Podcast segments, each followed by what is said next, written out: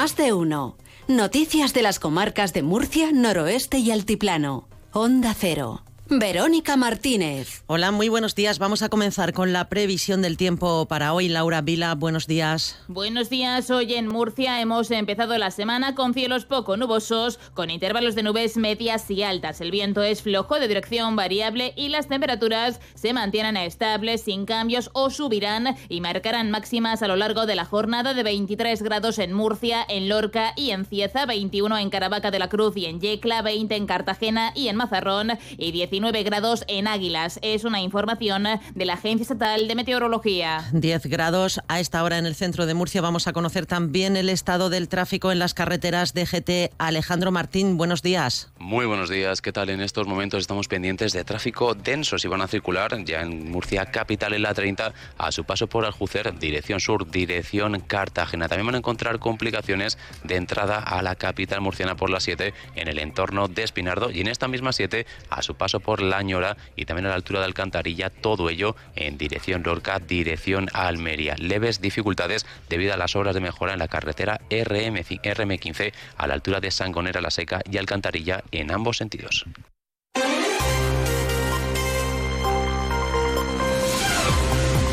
Son las 8 de la mañana y 21 minutos. Destacamos que el juicio contra el portero de un local de ocio de Murcia acusado de dejar en coma a un cliente de un puñetazo en diciembre de 2016 arranca este lunes en la sección tercera de la Audiencia Provincial. El Ministerio Público solicita para el procesado la pena de ocho años de prisión por un delito de lesiones.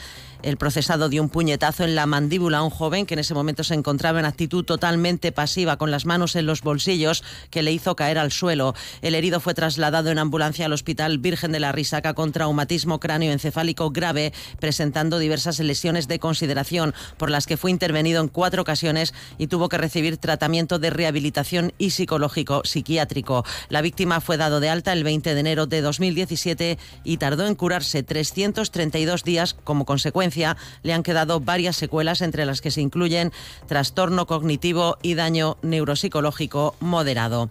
Comienza también este martes en la audiencia provincial el juicio para el acusado de explotar laboralmente y prostituir a una mujer de nacionalidad colombiana tras engañarla y hacerle creer que iba a ser contratada de camarera en un club.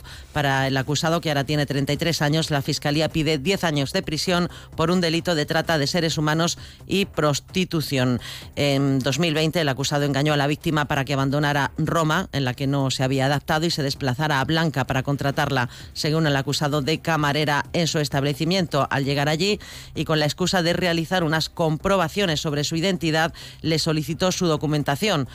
Poco después, el acusado que no devolvió el pasaporte le dijo con amenazas que para poder ser camarera primero tenía que pasar un periodo de prueba en el que tendría que ejercer la prostitución en el propio establecimiento.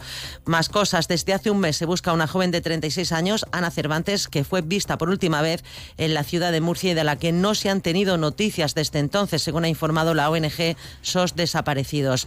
En concreto, el 17 de enero fue vista por última vez en la ciudad de Murcia. Ana mide 1,60, pesa 50 kilos, es de complexión delgada, pelo castaño y como rasgo distintivo tiene una cicatriz en la mano izquierda por una intervención quirúrgica. 8 de la mañana y 23 minutos de cara a la jornada de movilizaciones agrarias de este 21 de febrero, el jefe del Ejecutivo Autonómico, Fernando López Miras, se reúne esta mañana con el presidente de COAG, José Miguel Marín, el secretario general de Asaja, Alfonso Galvez, y el secretario general de UPA, Marcos Alarcón. Las organizaciones agrarias piden disculpas por las molestias que puedan ocasionar a los ciudadanos, pero también piden comprensión, según José Miguel Marín de COAG. Eh, por supuesto, eh, disculpas por las molestias que vamos a ocasionar. Pero también queremos hacer un llamamiento eh, a lo que venimos hablando en el sector desde hace ya muchos años, que es la soberanía alimentaria. El día que nuestra sociedad pierda la soberanía alimentaria porque haya perdido su tejido productivo, estamos, estaremos ante un escenario de un problema con una magnitud importantísima.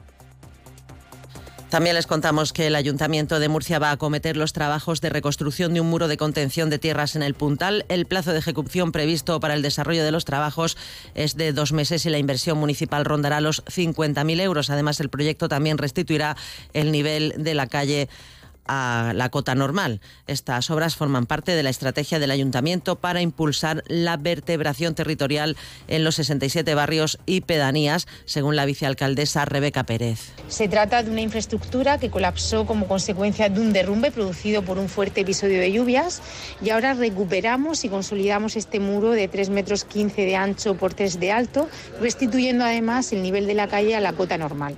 El plazo de ejecución previsto para el desarrollo de estos trabajos es de dos meses y la inversión municipal ronda los 50.000 euros. Estas obras forman parte de la estrategia del Ayuntamiento de Murcia para impulsar la vertebración territorial en los 67 barrios y pedanías del municipio, fomentando así la cohesión social.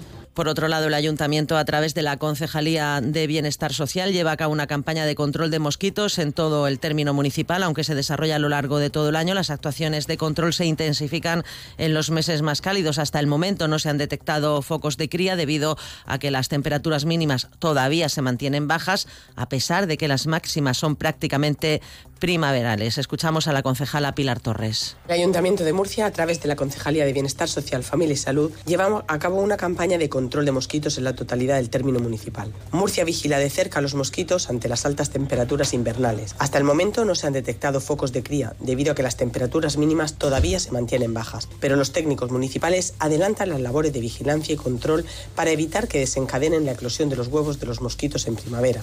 Además, la Junta de Gobierno del Ayuntamiento ha aprobado las bases generales para que bares y restaurantes soliciten la autorización para instalar barras en la vía pública los días del bando de la huerta y el entierro de la sardina. Entre las novedades, las bases incluyen la obligación de que los locales dipongan de aseos no sobrepasen el volumen y horario de la música para respetar el descanso vecinal y apliquen la normativa de seguridad, según ha explicado la vicealcaldesa Rebeca Pérez. La obligación que van a tener los hosteleros, los propietarios de los locales, de disponer de aseos para los usuarios usuarios. También garantizar que no sobrepasen los límites acústicos permitidos, así como los horarios que se van a habilitar en relación a la apertura de las barras. Y otro de los objetivos es reforzar toda la normativa, la aplicación de la normativa en materia de accesibilidad. Además, eh, será importante cumplir con el horario establecido para la apertura de las barras. Eh, se producirá a las 12 de la mañana y concluirá a las 10 de la noche. Y lo hacemos así porque también somos conscientes y somos sensibles. Estamos hablando de unas fechas muy importantes, tienen mucho interés turístico y, por supuesto, social, eh, tanto el día del bando como el día de las, del entierro de la sardina, y por lo tanto se otorga pues, este horario especial para disponer de barras en calle en todo el municipio, en las pedanías y en el centro de la ciudad también.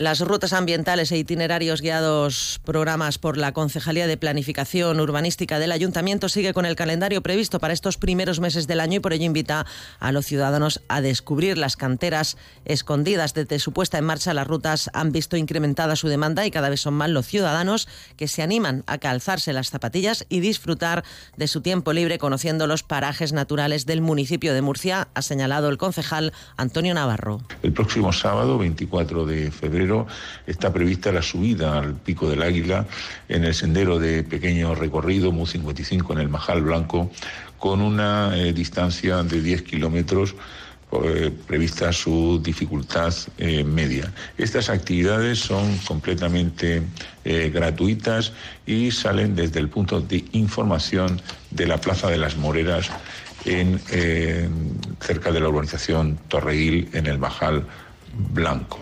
Desde su puesta en marcha, las rutas ambientales han visto incrementada su demanda. Y la comunidad enseña a las empresas regionales exportadoras cómo ser más competitivas con inteligencia artificial gracias a un programa online organizado por la Consejería de Economía y la Cámara de Comercio. Nos lo ha contado el consejero Luis Alberto Marín. Una veintena de empresas están comenzando a automatizar tareas y aumentar la productividad en diversas áreas con la ayuda de la inteligencia artificial gracias a unas sesiones de formación desarrolladas por la Consejería de Empresa a través del Info y la Cámara de Comercio de Lorca. Es de suma importancia que las empresas de la región de Murcia se mantengan a la vanguardia de los avances tecnológicos y afronten el reto de la transformación tecnológica. Y ello implica conocer e implementar cuanto antes la inteligencia artificial, que será muy útil para seguir aumentando las exportaciones regionales al exterior y hacerlo de forma cada vez más optimizada y eficiente.